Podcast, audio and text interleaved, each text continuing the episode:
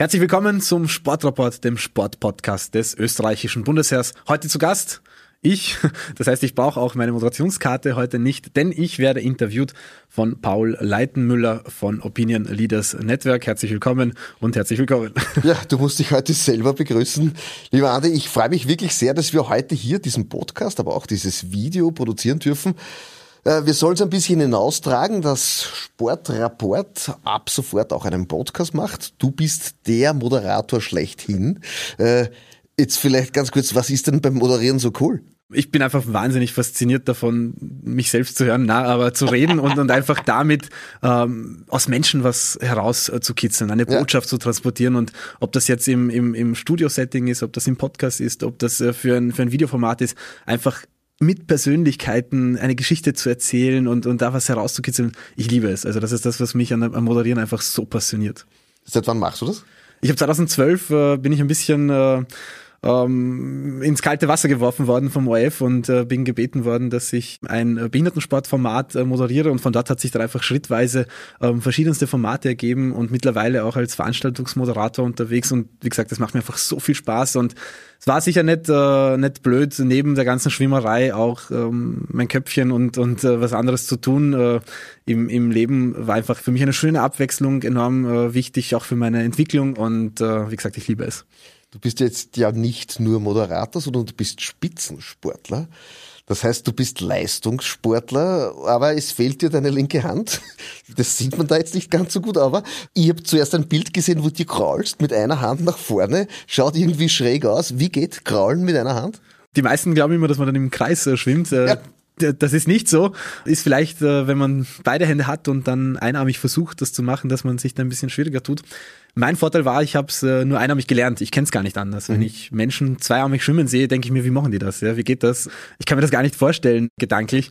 Im Endeffekt ist es Trainingssache. Es geht darum, die Richtung zu halten, auszugleichen mit den äh, Körpergliedmaßen, die man zur Verfügung hat und das Kraulen selbst kann ich nicht so gut. Ich bin eher der Brust- und Lagenschwimmer. Das ist eher dann meine Spezialität. Aber, und das ist das, was oftmals noch gar nicht so präsent ist, man kann mit einer Behinderung Leistungssportler sein. Man kann mit einer Behinderung äh, Spitzensport betreiben. Und das ist auch das, was ich mit meinem Sport, mit meiner Schwimmerei, das im Kreisschwimmen auch ein bisschen zeigen möchte. Ein bisschen sieht man ja auch an deinen Muskeln, weil de, de, de, dein rechter Ärmel, der, der ist prallvoll. Das heißt, wie oft trainierst du? Wie geht das? Also ich, ich sage immer, dass der Körper das ausgleichen muss, was ihm sonst fehlen würde. Und der linke Arm ist weg und somit gleicht das im rechten Bizeps und am Trizeps aus. Ich trainiere sechs Tage die Woche, zweimal am Tag, äh, manchmal dreimal am Tag, oftmals eben zweimal am Tag im Wasser, wenn nicht Krafttraining, Ausdauertraining, also das volle Programm und widme mich dementsprechend auch als Profi in meinem Sport. Anders geht das auch gar nicht mehr. Also meine ganzen Konkurrenten sind alles äh, Vollprofi. Der Behindertensport hat sich enorm entwickelt in den letzten Jahren. Und wenn man nicht dieses Trainingspensum an den Tag legt, hat man einfach kein Land äh, vorne, um, um irgendwie am Podium zu stehen. Und somit gehört das dazu. Ich äh, nehme das gerne an. Es ist nicht einfach, es ist anstrengend, es ist hart. Aber es ist der Teil, wo ich mich selber disziplinieren muss, einfach regelmäßig ähm, brav zu sein und, und mein Training zu machen. Und die positiven Effekte sind dann ähm, bestimmte Muskelregionen, die dann ausgeprägter sind. Wie ist das jetzt? Kann man sagen, die Disziplin des Sports ist mehr oder weniger auch für ein wirtschaftliches, erfolgreiches Leben ein Vorbild?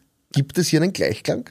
Absolut. Also ich glaube, dass wenn man ähm, die, die Tugenden äh, des Sportes äh, nicht auch im wirtschaftlichen Leben einsetzt, wenn man sie nicht in seinem persönlichen Leben äh, hat, eben äh, Disziplin, äh, zielgerichtet, äh, Ehrgeiz, äh, dass man dranbleibt, dass man nicht aufhört, dass man sich nicht unterkriegen lässt. Das sind alles Dinge, die ich im Sport gelernt habe, die ich im Sport perfektionieren konnte und äh, die ich sehe, dass äh, sie hoffentlich dann auch in meinem wirtschaftlichen Leben zum Erfolg bringen werden. Aber wenn man sich anschaut, wer sind denn die erfolgreichen Menschen, da sind das Menschen, die diszipliniert sein können, die zu sich selbst am strengsten sind, äh, die auch eine, ein gewisses Fitnessniveau haben, die eine gewisse Gesundheit an den Tag legen. Und ich glaube, dass das einfach das Fundament, die Basis ist, um überhaupt, egal in welchem Lebensbereich, äh, Erfolg haben zu können. Also unsere Gesellschaft kann da sicher vom Sport enorm viel profitieren. Gibt es da auch etwas aus dem Spitzensport Schwimmen, wo du sagst, das hilft dir beim Moderieren? Dass ich mich selber mal zwei Stunden lang nicht höre. Das hilft mir, das ist ein guter Ausgleich, ja. dass ich unter Wasser einfach nur in meine Gedanken bin, aber nicht meine Stimme hören muss. Und sonst sich zu trauen. Es gibt einfach Momente, wo man vor neuen Herausforderungen steht, Wettkampfsituationen. In denen man so vielleicht noch gar nicht war und da trotzdem den Schritt zu machen, trotzdem ins Wasser zu springen, trotzdem furchtlos und mutig es zu tun, das kann man mit Moderieren schon vergleichen. Wenn man auf neuen Bühnen steht, wenn man von neuem Publikum äh, sein wird, wenn man neue Formate ausprobieren muss, aufgrund der Pandemie zum Beispiel, alles virtuell oder hybrid, dass man sich da ähm, traut, mutig ist und einfach mal den Schritt macht, ein bisschen aus der Komfortzone heraus. Also das ist sicher etwas, was ich aus dem Schwimmsport ähm, mit ins Moderieren nehmen konnte. Paralympics, da bist du mit dabei. Wie funktioniert das? Welche Disziplinen gibt's dort? Wer schwimmt miteinander? Also im Endeffekt äh, kann man äh, es runterbrechen, das, was im olympischen Schwimmsport äh, da ist, äh, gibt's so gut wie gleich auch im paralympischen Schwimmsport. Wir haben ein bisschen andere Disziplinen, weil wir einfach so viele Behinderungsklassen haben. Das heißt, wir können nicht jeden Bewerb in 14 Behinderungsklassen äh, durchführen. Deswegen ist das Programm ein bisschen gestrafter. Aber im Endeffekt geht es darum, wer am schnellsten von A nach B schwimmt. Und man ist so gruppiert, dass man gegen ähnliche Behinderungsformen schwimmt. Das mhm. heißt, gegen Menschen, die ähnlich eingeschränkt sind beim Schwimmen selbst. Das ist nie hundertprozentig fair. Auch das ist eine Lektion fürs Leben. Auch mhm. das Leben ja, ist nicht hundertprozentig ja, fair. Aber man muss auch damit äh, umgehen, lernen und aus den Situationen dann das Beste machen. Und ich bin zum Beispiel in der Kategorie 8 das mhm. heißt, ich bin eher am oberen Ende der Behinderungsschwere, also eher leichter behindert. Und dann gibt's äh, von Kategorie 1 bis Kategorie 14 eben verschiedene Stufierungen, äh, Stufen und Schattierungen je nach äh, Behinderung. Also ganz, ganz komplex. Wichtig ist, wer als erster anschlägt, hat gewonnen. das ist klar. Du bist ein Burgenländer und du bist, ich habe es jetzt im Vorgespräch gehört, fast 30. Irgendwann einmal wird's äh, der Seniorenbehindertensport, wo du mitschwimmen darfst. Aber jetzt einstweilen bist du jetzt noch in der Leistungsklasse davor voll drinnen. Wie funktioniert das? Von wo kommst du her? Wo bist du aufgewachsen? Was steht hinter der Person Andreas Onega?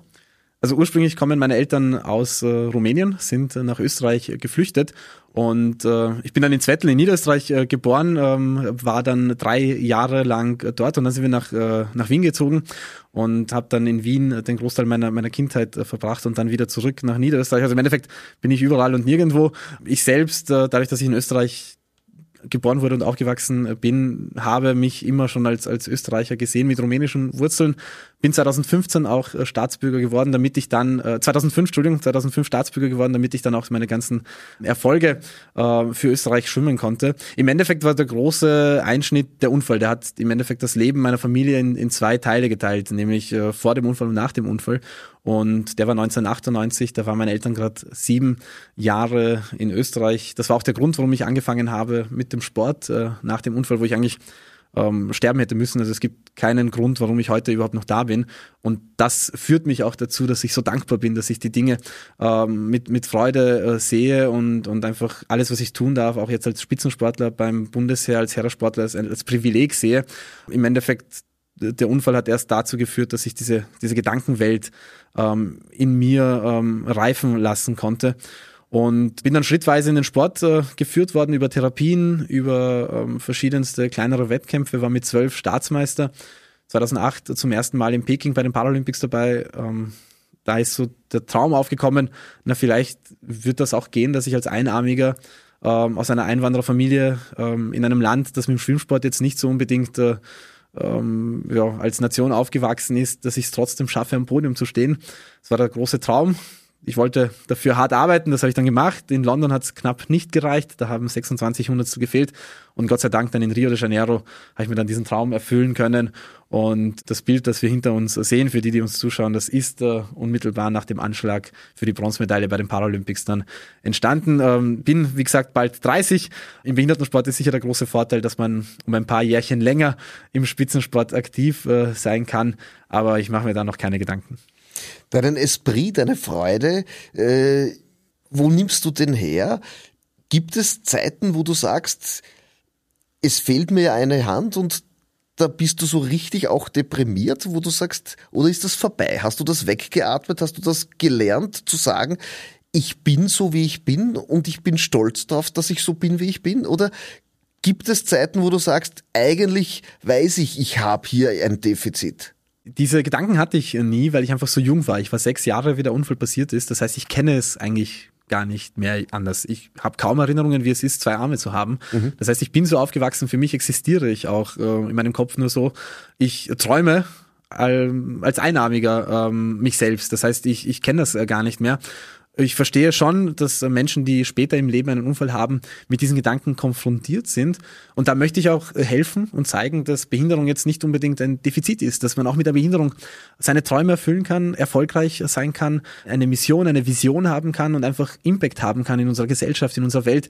Und da ist der Sport natürlich eine super Sache, weil es auffällt. Man sieht, dass ich nur einen Arm habe, aber man sieht dann halt auch, was ich mit diesem einen Arm alles äh, geschafft habe. Und das ist so ein bisschen die Botschaft, die ich sowohl für Menschen mit Behinderung äh, habe, aber auch für Menschen ohne Behinderung, die sich vielleicht ähm, einschränken lassen von, von äh, Dingen, die im Leben einmal passiert sind, äh, von, von Krankheit, von Verlust, äh, von Dingen, auf die wir im Endeffekt äh, keine Kontrolle äh, haben, auf die wir keinen Einfluss haben.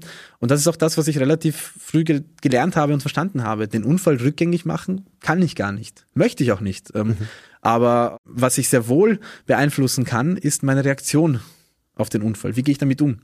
Möchte ich mich in die Opferrolle spielen? Möchte ich äh, leiden? Möchte ich das Gefühl haben, ich habe was verloren? Oder nehme ich die Dinge so an, wie sie sind, mache das Beste draus und schlage einen neuen Lebensweg ein, der für mich so toll ist, dass ich gar keinen zweiten Arm mehr haben möchte. Auch ich weiß, es klingt makaber, es klingt blöd, man kann es vielleicht gar nicht als Außenstehender verstehen, aber für mich ist das das schönste Leben, das ich haben kann, das, was ich derzeit als äh, Spitzensportler, Moderator und eben Speaker lebe, was ich die Welt bereisen kann äh, meine eigenen Grenzen ausloten kann und eben im Wissen, dass ich Menschen etwas mitgeben kann, das auch wirklich Bedeutung hat.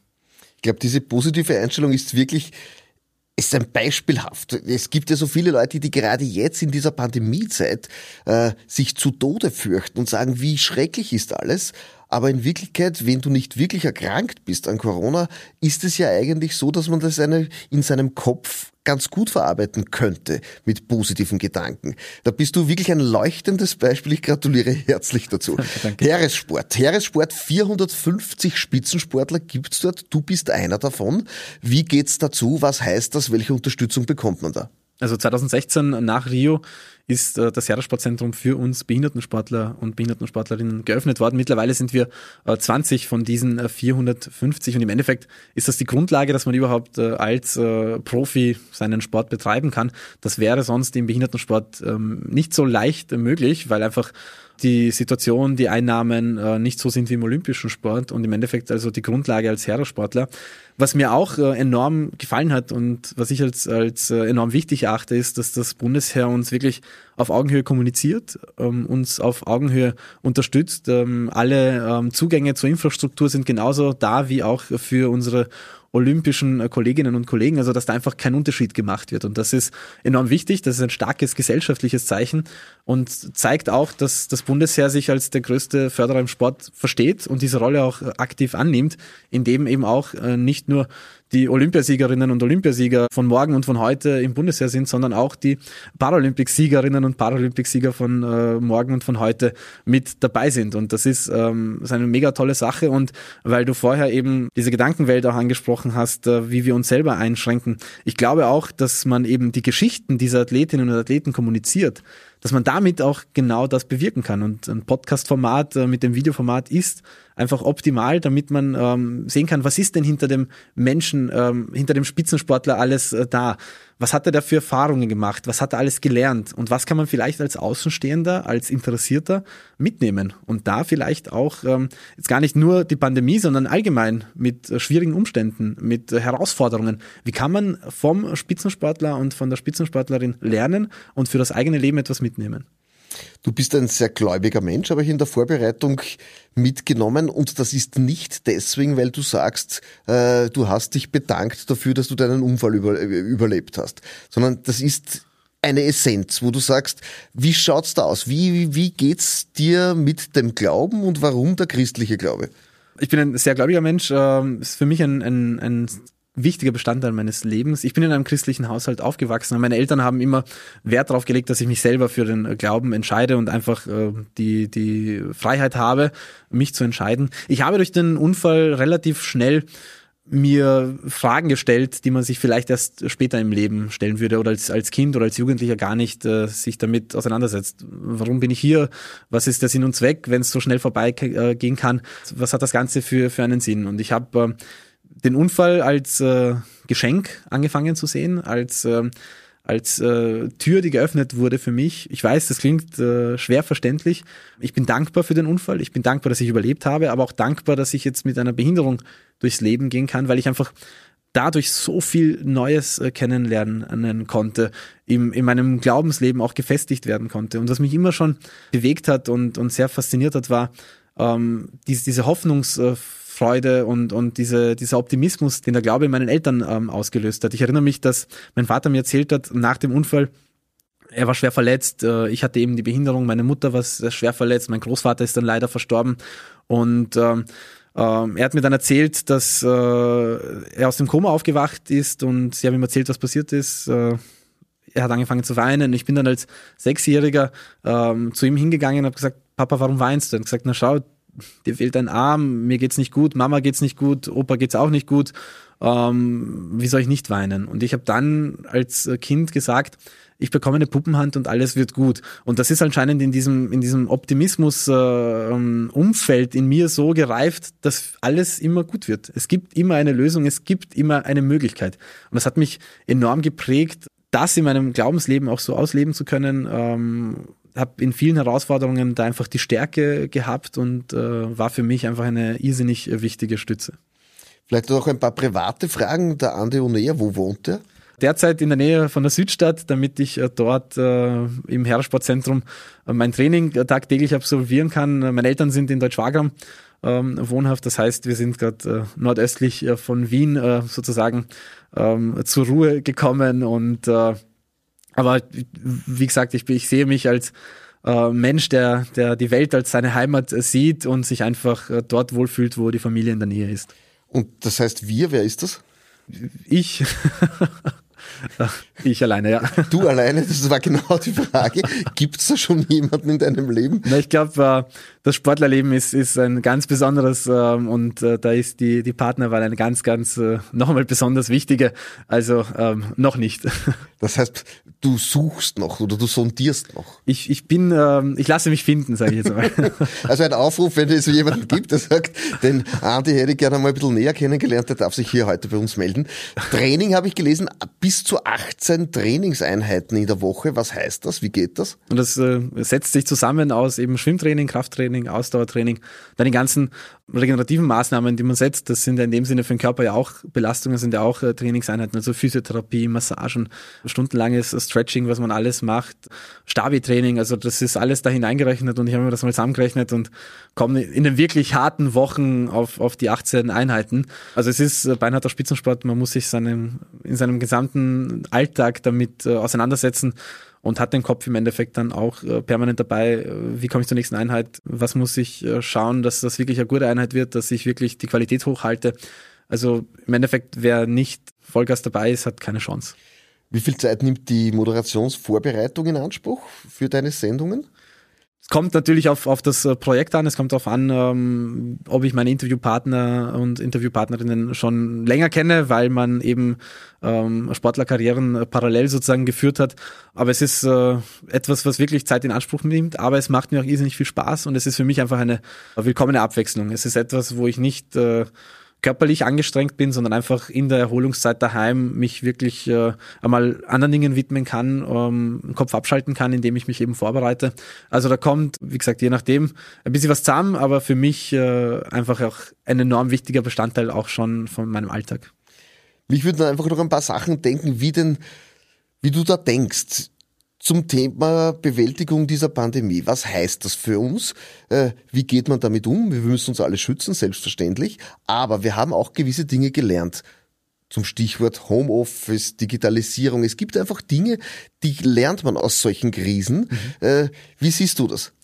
Ich ähm, versuche in allen Dingen das Positive zu sehen ich glaube, dass man auch in einer Pandemie etwas Positives sehen kann, zumindest im privaten Umfeld, aber auch als Gesellschaft haben wir vieles gelernt und vieles mitgenommen. Das heißt jetzt nicht, dass die Pandemie was Gutes ist, das möchte ich nicht sagen, also soll mich da nicht missverstehen.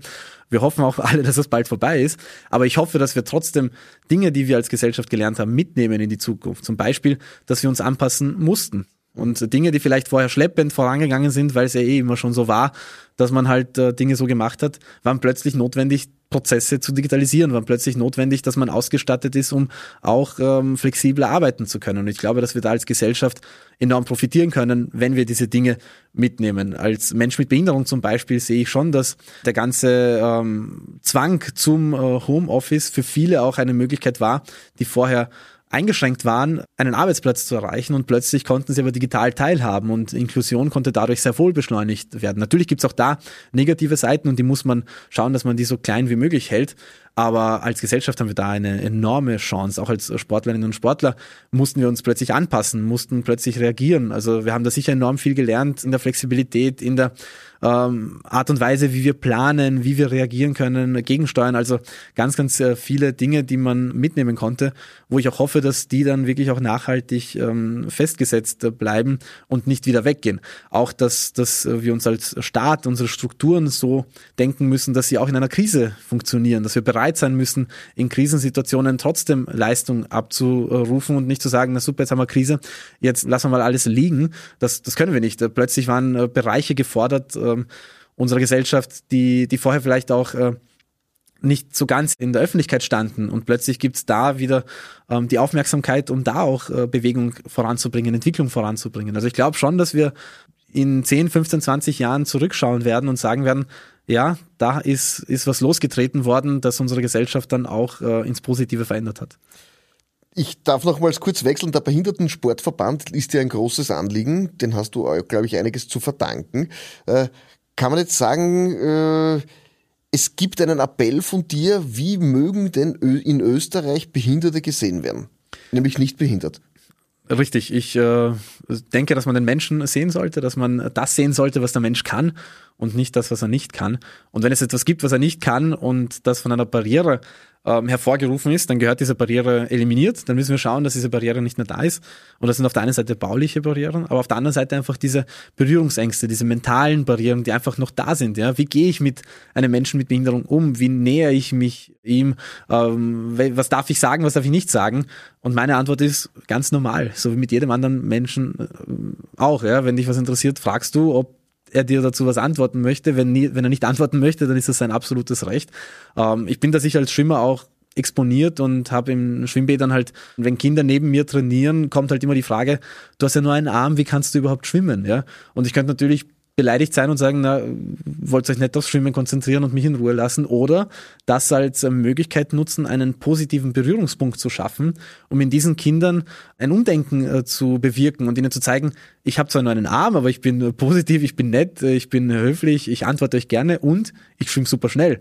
Und da diese Verbindung herzuschaffen. Und ich glaube, dass das auch wirklich enorm viel bewirken kann. Ich habe 2019 bei der Weltmeisterschaft einen Schwimmer aus Malaysia kennengelernt, der mir erzählt hat, dass er wahnsinnig fasziniert ist davon, wie ich schwimme. Und ich war dann halt geschmeichelt, aber habe gedacht, na gut, aber da schwimmen andere, die schwimmen viel besser als ich.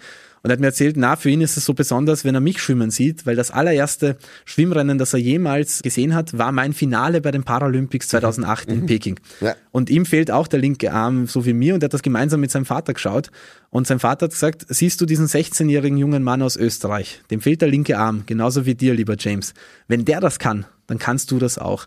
Und James hat mir erzählt, dass das der Tag war, als er selber Schwimmer wurde oder sich entschieden hat, dass er schwimmen möchte. Und elf Jahre später sind wir gemeinsam bei der Weltmeisterschaft gegeneinander geschwommen. Und das war für mich so der Beweis, das, was wir als Menschen mit Behinderung tun, kann in unserer Gesellschaft etwas voranbringen. Es kann gesehen werden und entweder eben Hoffnung sein für Menschen äh, mit Behinderung, Beweis, dass es sehr wohl funktionieren kann, aber auch ähm, Berührungspunkt für Menschen ohne Behinderung, damit sie ein Umdenken bewirken und wir als Gesellschaft weiterhin die Inklusion vorantreiben können und dadurch alle gewinnen können. Und Wirtschaft, weil das auch äh, ein Thema war, im Endeffekt fast 18 Prozent unserer Gesellschaft haben eine Behinderung.